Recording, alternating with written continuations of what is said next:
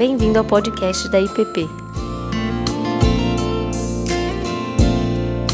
A mensagem que você está prestes a ouvir foi ministrada pelo pastor Tiago Tomé. Evangelho segundo Lucas, capítulo 24.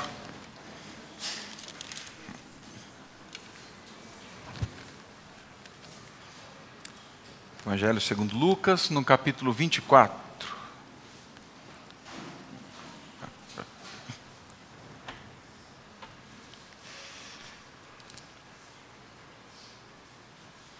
Vou deixar o texto aberto, daqui a pouco nós vamos lê-lo.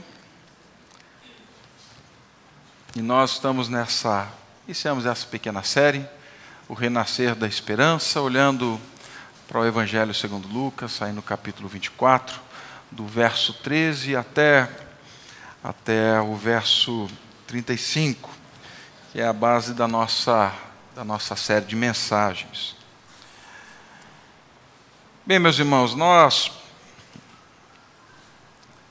passamos alguns meses com, com o Ângelo em casa, né? Ah, na verdade, já foram, deu um ano, um ano e um mês. Mas assim que o Ângelo chegou em casa, ele chegou, não estava falando, é, não falava, é, nós estamos aí no tratamento com a sua visão. Mas numa, numa dessas noites que nós estávamos saindo, e se eu não me engano, nós estávamos saindo aqui da igreja. Nós passamos num lugar para pegar um, algo para comer, daí nós descemos, e assim que a gente desceu, tinha uma lua, dessas luas bonitas que tem em Brasília, sabe dessas que se você descer de Águas Claras, se você for para Águas Claras, fala assim, rapaz, se eu chegar lá no Jardim Botânico, eu coloco a mão nela. Naquelas grandes assim tal. Aí eu, a Cláudia, a Laura, nós comentamos alguma coisa sobre a lua. Ele, nesse processo, estava começando a falar, daí ele falou assim: Papai, colo. Aí eu peguei ele no colo. Aí, na hora que eu peguei ele no colo, ele falou assim: Cadê a lua? Aí eu disse assim: Filho, olha aqui na, na direção do dedo do papai. Aí ele olhou assim. Aí eu falei: Tá lá, tá vendo? Aí ele olhou e falou assim: Papai, cadê a lua? E eu falei assim: Meu filho está ali, está grande. Aí ele ficou parado um tempo, olhando para cima, tentando focar alguma coisa, tentando ver alguma coisa. E aí ele virou para mim e falou assim: Papai, cadê a lua? Eu não estou vendo. Bom, foi só naquele momento e naquele dia que eu entendi que esses muitos postes amarelos aí na Araucárias, lá em Águas Claras, somado com as luzes do prédio e toda a luz da cidade, enfim, elas se misturam na opacidade da, da visão comprometida. 20% é o que o Ângelo tem de visão. E aí, com a catarata congênita, aquilo que é para ser um grande astro, é... um astro não, né? Não é um astro, um satélite. Mas demoraram para pegar, hein? Demoraram. É um astro também, Daniel? Muito obrigado, Daniel. Com você eu fico mais confortável. Mas aquilo que é para ser esse astro, esse satélite assim, que, que brilha no meio da noite, fica difícil de ver, porque a vista está ofuscada. Não consegue, ela se mistura. Texto que nós estamos caminhando diz assim, a partir do verso 13: Naquele mesmo dia, Dois deles estavam a caminho de uma aldeia chamada Emaús, distante de Jerusalém, 70 estádios. E iam conversando a respeito de todas as coisas sucedidas. Aconteceu que, enquanto conversavam e discutiam, o próprio Jesus se aproximou e ia com eles. Porém, os seus olhos estavam como que impedidos de o reconhecer. Então lhe perguntou Jesus: Que é isso que vos preocupas? E de que ides tratando à medida que encaminhais? E eles pararam entristecidos. Um, porém, chamado Cleopas, respondeu dizendo: És o único, porventura, que, tendo estado em Jerusalém, ignoras as ocorrências desses últimos dias? Ele lhes perguntou: Quais? E explicaram. O que aconteceu a Jesus, o Nazareno, que era varão profeta, poderoso em obras e palavras diante de Deus e de todo o povo, e como os principais sacerdotes e as nossas autoridades o entregaram para ser condenado à morte e o crucificaram. Ora, nós esperávamos que fosse ele quem havia de redimir a Israel. Mas depois de tudo isso, é já o terceiro dia que tais coisas sucederam. É verdade também que algumas mulheres das que estavam conosco nos surpreenderam tendo ido à madrugada ao túmulo e não achando o corpo de Jesus, voltaram dizendo terem tido uma visão de anjos, os quais afirmaram que ele vive. De fato, alguns dos nossos foram ao sepulcro e verificaram a exatidão do que disseram as mulheres, mas não o viram. Então lhes disse Jesus: honestos e tardos de coração para, para crer tudo o que os profetas disseram. Porventura não convinha que Cristo padecesse e entrasse na sua glória?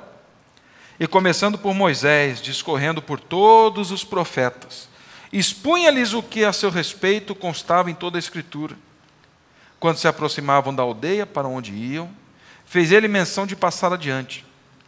Mas eles, os mas eles o constrangeram, dizendo: Fica conosco, porque é tarde, e o dia já declina. E entrou para ficar com eles. E aconteceu que, quando estavam à mesa, tomando ele o pão, o abençoou, e tendo-o partido, lhes deu. Então se lhe abriram os olhos, e o reconheceram, mas ele desapareceu da presença deles. E disseram um ao outro: Porventura não nos ardia o coração quando ele, pelo caminho, nos falava quando nos expunha as Escrituras. E na mesma hora, levantando-se, voltaram para Jerusalém, onde acharam reunidos os doze e os outros com eles, os quais diziam: O Senhor ressuscitou e já apareceu a Simão. Então os dois contaram o que lhes acontecera no caminho e como fora por eles reconhecido no partir do pão. Pai Santo, guia-nos na meditação da tua palavra e que teu filho Jesus ressurreto, a tua palavra e o partir do pão, descortine os nossos olhos para vermos a grande luz que brilha no meio das trevas. No nome de Cristo. Amém. Amém. Meus irmãos, catarata congênita espiritual, já ouviu falar disso? é o nome do que eu estou dando aqui para o que aconteceu com esses camaradas, com esses discípulos. Parece que eles padeciam de, de uma espécie de patologia, em que os olhos não percebiam aquilo que estavam vendo.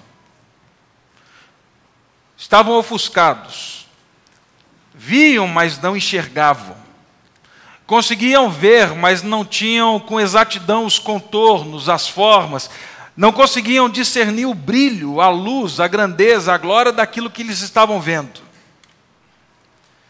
E aí, naquele dia sombrio, escuro, não de dia, mas do coração, naquele dia onde as expectativas tinham sido frustradas, como nós falamos na semana passada, Parecia que eles estavam tomados então dessa patologia, uma catarata congênita espiritual. Algo aconteceu no coração e na história deles, que eles não viam a estrela da manhã, não conseguiam discerni-la. O texto de Lucas é um texto muito rico. Alguns comentaristas dizem que das parábolas de Jesus, a do filho pródigo é a mais completa. E esses mesmos comentaristas vão dizer para mim e para você que esse texto de Lucas, ele é, ele é um texto ímpar. E eles têm razão do porquê dizem isso do texto de Lucas e do porquê colocam essa beleza exatamente nesse texto. Nesse texto de Lucas, nós temos o evangelho concentrado. Ainda que numa declaração de desesperança dos discípulos, nós temos o evangelho concentrado. Nós encontramos no texto de Lucas, e creio eu intencionalmente, uma forma de construção da poesia hebraica, onde os paralelismos não audiosilábicos, não que soem bem aos nossos ouvidos, mas o paralelismo das ideias, dos conceitos, das frases, elas, elas vão se completando. Não só nesse texto, mas também em todo o Evangelho. A maneira como Lucas vai construindo e como todos os paralelos vão sendo vistos aqui nesse texto de Lucas. Mas também Lucas tem uma preciosidade quando ele fala desses discípulos ofuscados, não conseguindo perceber a presença de Cristo, ele usa de um paralelismo fantástico e que pode ser encontrado olhando para o capítulo 3 do primeiro livro da Bíblia, lá em Gênesis. Na semana passada nós olhamos o que significa Emaús como eles saem da tristeza da noite fria do coração da alma e vão para uma cidade de rios quentes, e Jesus os encontra no caminho e diz assim: o problema da frustração de vocês não é encontrar um local em que vocês aqueçam o coração, mas é que vocês me vejam. Eu sou aquele que traz de novo esse calor, essa vida para a alma. Eu faço o coração de vocês arder. Hoje eu queria olhar para esse relato e ver como ele vem reconstruindo aquilo que acontece em Gênesis, mas com um final diferente. Com um final muito diferente do que nós vemos lá no capítulo 3 de Gênesis. Abra sua Bíblia então comigo, em Gênesis 3, vou ler rapidamente. Gênesis 3, do verso 1 ao 7 só.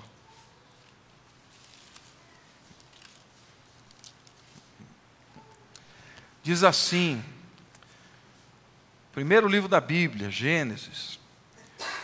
Mas a serpente, mais sagaz que todos os animais selváticos que o Senhor Deus tinha feito, disse à mulher: É assim que Deus disse: Não comereis da árvore, de toda árvore do jardim? Respondeu-lhe a mulher: Do fruto das árvores do jardim podemos comer. Mas do fruto da árvore que está no meio do jardim, disse Deus: dele não comereis, nem tocareis nele, para que não morrais. Então a serpente disse à mulher: É certo que não morrereis. Porque Deus sabe que no dia em que dele comerdes, se vos abrirão os olhos, e como Deus sereis conhecedores do bem e do mal.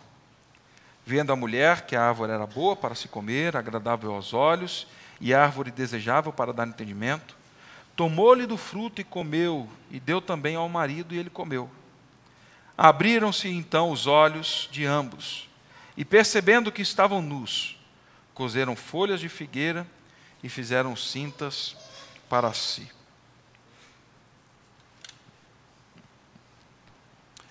Como eu disse, Lucas, ele não traz um paralelismo de historinhas.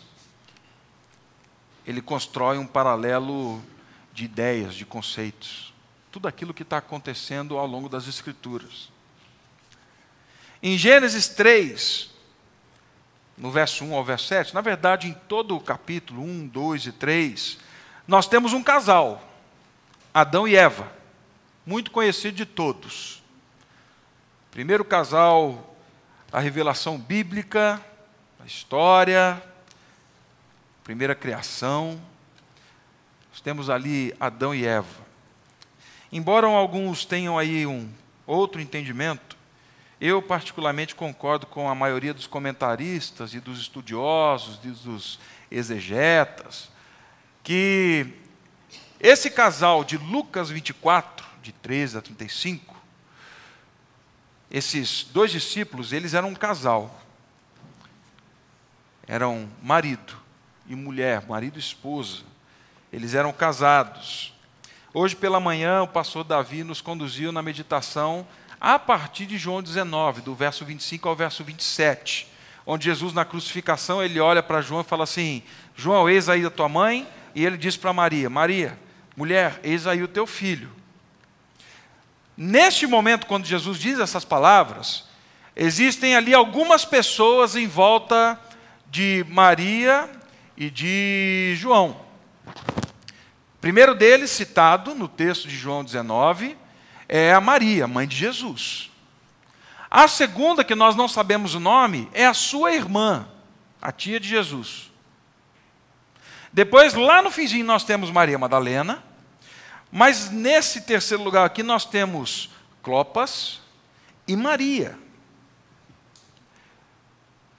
Por toda a construção bíblica, por toda a construção histórica, é, é muito difícil nós negarmos que este Clopas, no Evangelho de João, não seja este mesmo Cleopas. Nós estamos falando aqui de uma variação silábica.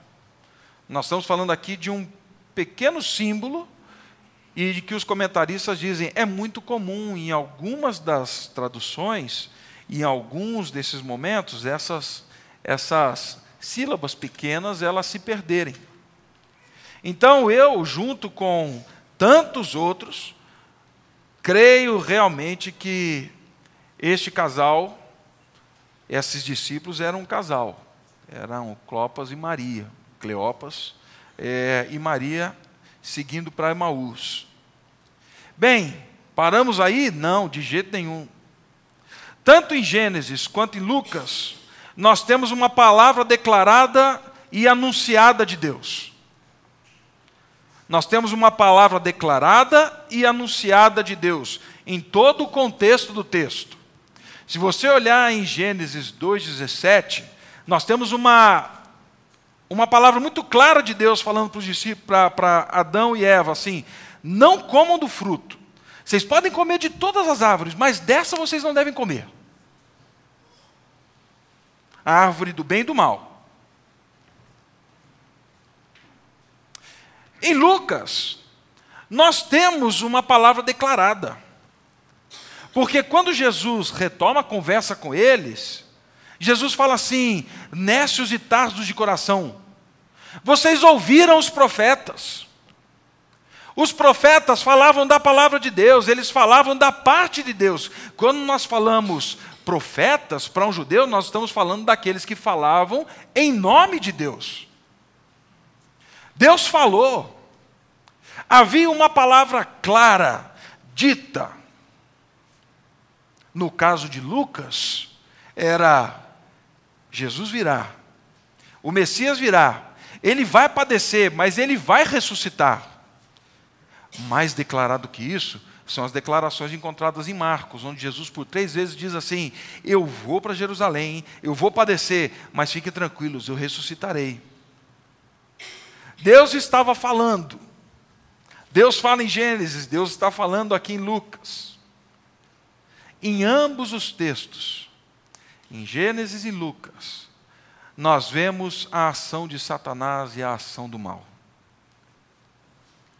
Em Gênesis, nós temos a serpente numa conversa muito sagaz, muito astuta, manipulando uma discussão teológica. Ela pega uma verdade e ela coloca dúvida sobre essa verdade ela pega uma verdade dita e expressa por Cristo, ela distorce, ela subverte a obediência, a perspectiva divina, e ela envolve então a humanidade por meio da sua representante, junto com Adão, para que ela não creia na palavra de Deus. Tiago, em Lucas não tem nenhuma palavra da serpente. Não, nós não temos. Mas em Lucas nós temos a morte e a crucificação de Cristo, que biblicamente são os algozes a serviço do pecado e de Satanás, querendo dizer mais uma vez e de forma muito factual, muito viva, aquilo que Satanás diz lá atrás: Deus não é bom, ele não cumpre a palavra. Que a morte ela sim é a última verdade sobre a vida de todo homem. nós temos uma ação maligna, cegando os olhos, cegando a mente, o coração.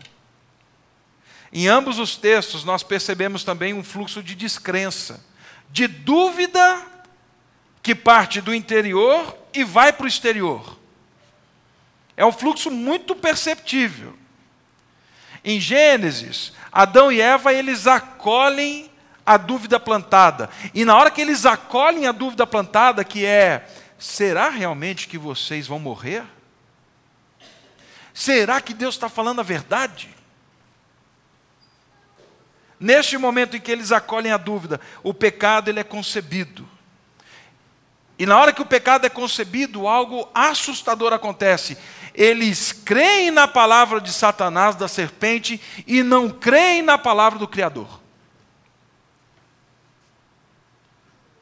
O problema da dúvida e do pecado que se instala na dúvida é essa. É quando a palavra de Deus ela deixa de ser única, suficiente, mas ela se torna mais uma voz no meio de tantas vozes, a qual eu vou escolher qual quero escolher.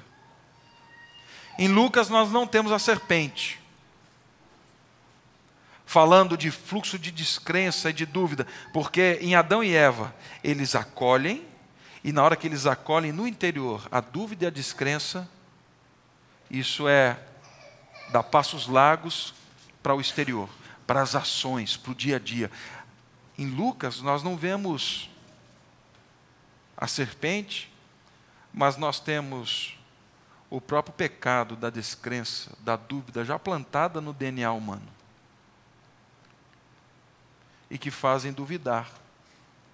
Fazem duvidar da palavra. Nós vemos isso muito claro quando eles começam a contar a história para Jesus, eles dizem assim: Você não ouviu falar do que aconteceu? Nós estamos falando de Jesus. Aí eles começam: Ele era poderoso. Nós pensávamos que.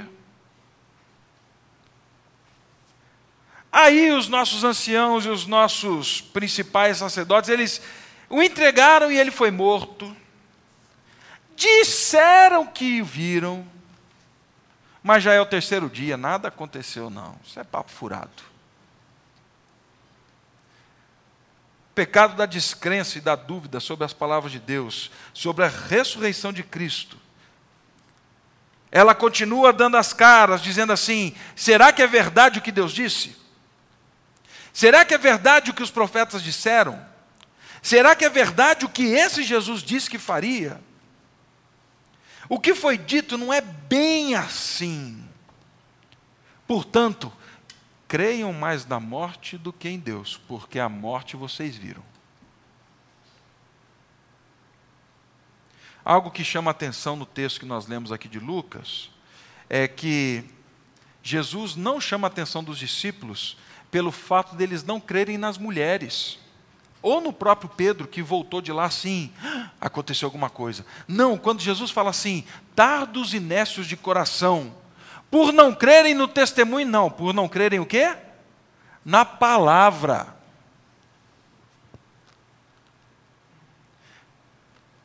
Estamos tirando o peso da ressurreição? Não. Mas Jesus mesmo disse: nenhum milagre é suficiente, ainda que alguém ressuscite dos mortos se você não crê na palavra, vai continuar não acreditando em nada. Ressurreto continua afirmando que a palavra é aquilo que dá vida, que a palavra é aquilo que dá rumo, que dá direção, que dá norte, que a palavra é a base. Em ambos os relatos também, nós temos aqui uma refeição e o desvendar dos olhos, tanto em Gênesis quanto em Lucas. Depois da conversa com a serpente em Gênesis 3, e o acolhimento das palavras, da dúvida que gerou o pecado, nós temos a primeira refeição da Bíblia. Gênesis 3, capítulos versos 6 e 7. A mulher pegou o fruto, viu que era belo, comeu, deu ao seu marido. E o verso 7 começa assim agora: Então abriram-se os olhos. E quando seus olhos abriram, eles viram que estavam nus. E nus viram as consequências do pecado. E todas elas descritas a partir de Gênesis 3, o verso 7. Pegaram folhas, se esconderam. Se esconderam por quê? Porque eu tenho que me proteger, eu coloco barreiras entre mim e você agora. Eu me escondo entre as árvores, porque Deus é um ser estranho para mim. No momento em que talvez o natural fosse ler, então os olhos abriram e viram o bem e o mal, ironicamente, eles se viram em vergonha. A nudez traz o sentido de alguém indefeso, fraco, humilhado, desamparado, triste.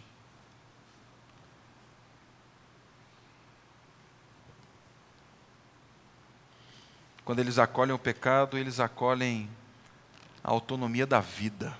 Estamos longe de Deus. Mas é duro carregar o ônus de ser Deus, eles não dão conta, nem por um segundo. E eles se escondem no próprio Deus. E eles, como eu disse, criam barreiras então entre eles e Deus e toda a criação. Mas em Lucas é diferente. Em Lucas nós temos uma nova refeição. É a primeira refeição da nova criação. É a primeira refeição citada depois da ressurreição. Em Lucas nós temos os discípulos caminhando para Emaús, tentando aquecer o coração, escondendo daquela desolação toda. Jesus aparece no caminho, provoca, pergunta, a noite vai chegando. Eles falam assim: não vai embora, não, fica com a gente. E aí o texto diz que nós lemos que quando estavam à mesa, tomando ele o pão, abençoou e tendo partido, lhes deu. E assim que ele deu a primeira refeição, depois da nova criação ser inaugurada, então imediatamente se abriram-lhe os olhos. E o reconheceram e disseram um ao outro: Não nos ardia o coração quando ele pelo caminho nos expunha as Escrituras. Se na primeira refeição da velha criação, quando os olhos foram desvendados, e eles tiveram uma visão clara da realidade. E eles descobrem a maldição, o mal, o pecado, a vergonha, a ofensa contra Deus. Na segunda refeição, na nova criação, o que eles veem é Deus de perto. O que eles veem é que Deus estava ali, o que eles veem é que não é o pecado e a morte quem definem agora a nossa existência.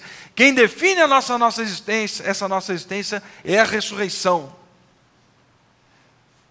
A palavra que eles acolhem não é de descrença, não é de dúvida, é a verdade sobre Deus. Nos ardia o coração enquanto ele falava.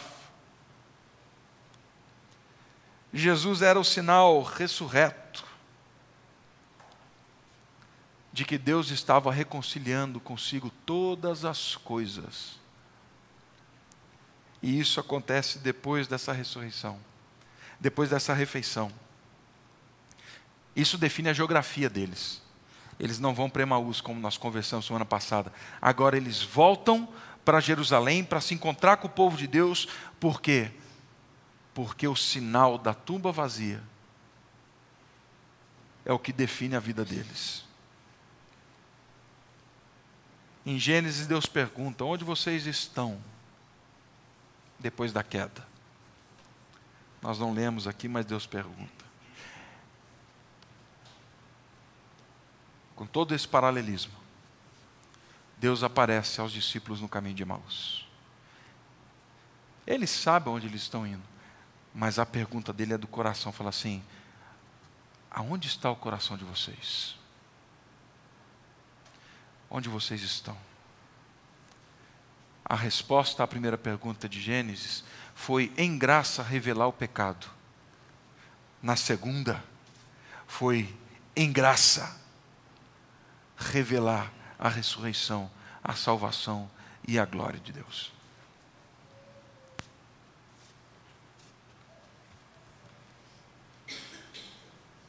E isso aconteceu no momento em que Jesus falou e ele partiu o pão. Meus irmãos, nós somos esse povo da Bíblia. Nós somos esse povo da palavra. Nós somos o povo, como ano passado eu preguei aqui, do livro preto. Nós somos esse povo que celebra a mesa, o partir do pão, não só relembrando a morte de Cristo, mas relembramos também a sua ressurreição, porque o tomamos até que ele volte, ele está vivo. Estas duas realidades são as únicas duas realidades que descortinam nossos olhos para a tumba vazia e tudo aquilo que envolve a ressurreição de Jesus Cristo hoje. Elas mudam a nossa agenda, elas mudam o nosso coração elas colocam o nosso coração ardendo. Elas nos fazem ter vontade de voltar, de dar meia volta, porque nós vimos o Cristo ressurreto.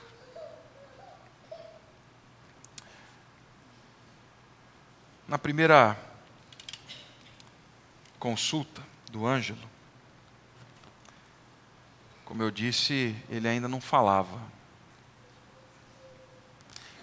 Aí o nosso oftalmo diz assim: é, além do, de toda a estimulação visual, vocês precisam falar bastante. E lá em casa a gente fala.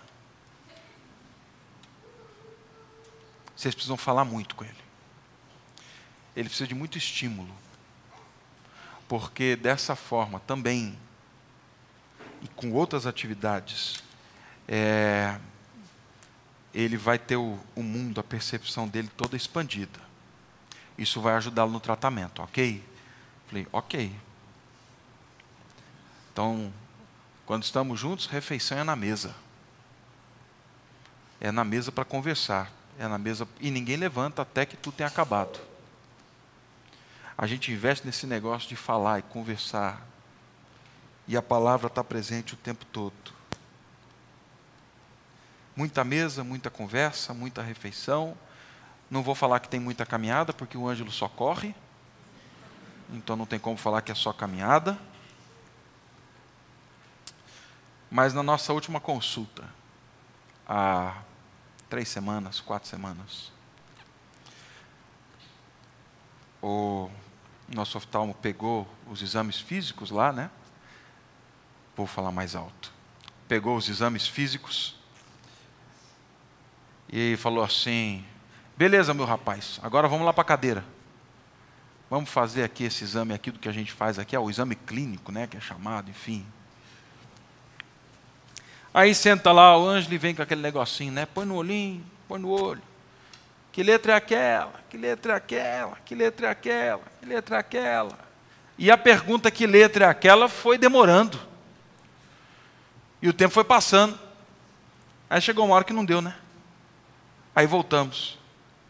E aí o oftalmo volta para a mesa, senta, parou e ficou olhando. E olhou para o exame, e olhou para a gente, e disse assim: É, família. O menino que pelos exames aqui tem 80%, tem 20% da visão, clinicamente falando, tem 80%. Aí eu olhei já embargado, para ele, mas não pode chorar, porque um homem desse tamanho chorar na frente do oftalmo não faz, não pode. Pode não. E eu falei assim: me explica. E ele disse assim: não explico não. Tá bom assim, vamos deixar assim? Eu falei: sim, senhor, nós vamos deixar assim. Não é 100%. Mas todo dia nós vemos que não é mais 20 nem 30, e todo dia, quando uma letrinha numa gota d'água aquela marca no papel, é vista e é reconhecida.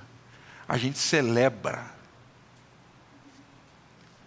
Porque na vista comprometida, agora está nascendo vida, tomando cor, forma. Isso é a atenção do já e ainda não. Logo depois, lá em Lucas 24, quando eles veem Jesus ressurreto, eles se assustam de novo. Mas o que eu queria dizer com isso é que a única maneira de vermos a luz brilhar no meio da noite, de discernirmos os contornos que às vezes a catarata congênita espiritual insiste em nos cegar, a única maneira de discernirmos a presença da estrela da manhã é crendo na palavra. É ouvindo a palavra e deixando que ela faça arder o coração. É entendendo que no relacionamento comunitário não existe nada mais precioso, nada mais rico, nada mais vivificador do que participar do pão e do cálice. Porque no momento em que participamos do pão e do cálice, ele está dizendo assim: toda e qualquer experiência que vocês vivem, seja ela da visão do ângelo, seja ela da ressurreição de alguém, só aponta para uma única realidade: aquilo que eu fiz e estou fazendo e, há de, e hei de terminar um dia na minha glória, na minha volta. Participar do partir do pão e ouvir a palavra. Não tem nada de novo. É como o tratamento que a gente faz. Nada de novo. Tampa um olhinho, tampa o outro, tampa um, tampa o outro. Que resultado de 20 para 80. Então, nos permitir, pela palavra e pelo partir do pão, vislumbrarmos, vermos com clareza os contornos da nossa estrela da manhã, que é o nosso Senhor Jesus Cristo. Vamos orar.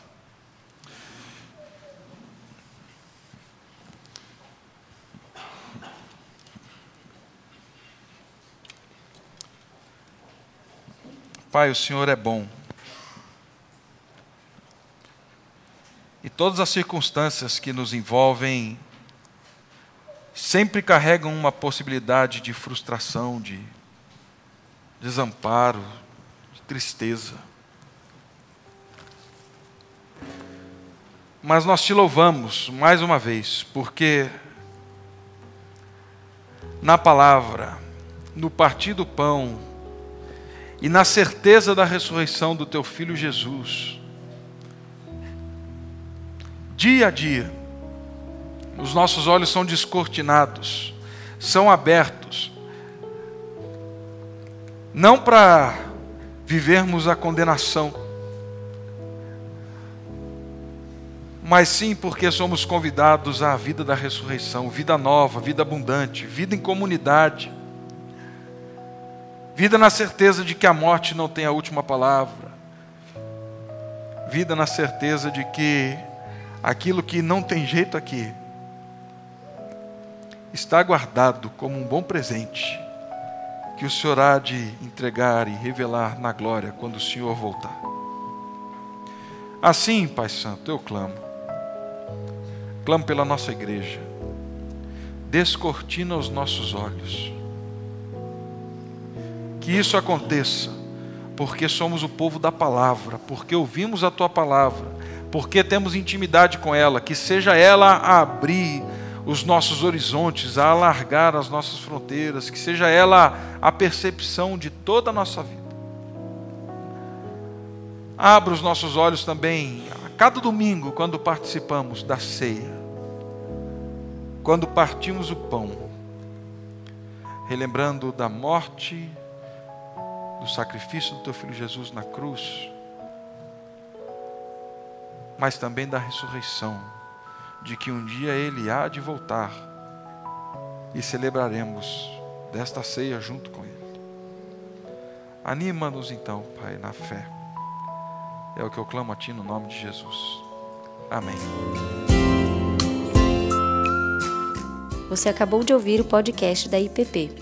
Para saber mais, acesse nossa página em www.ippdf.com.br.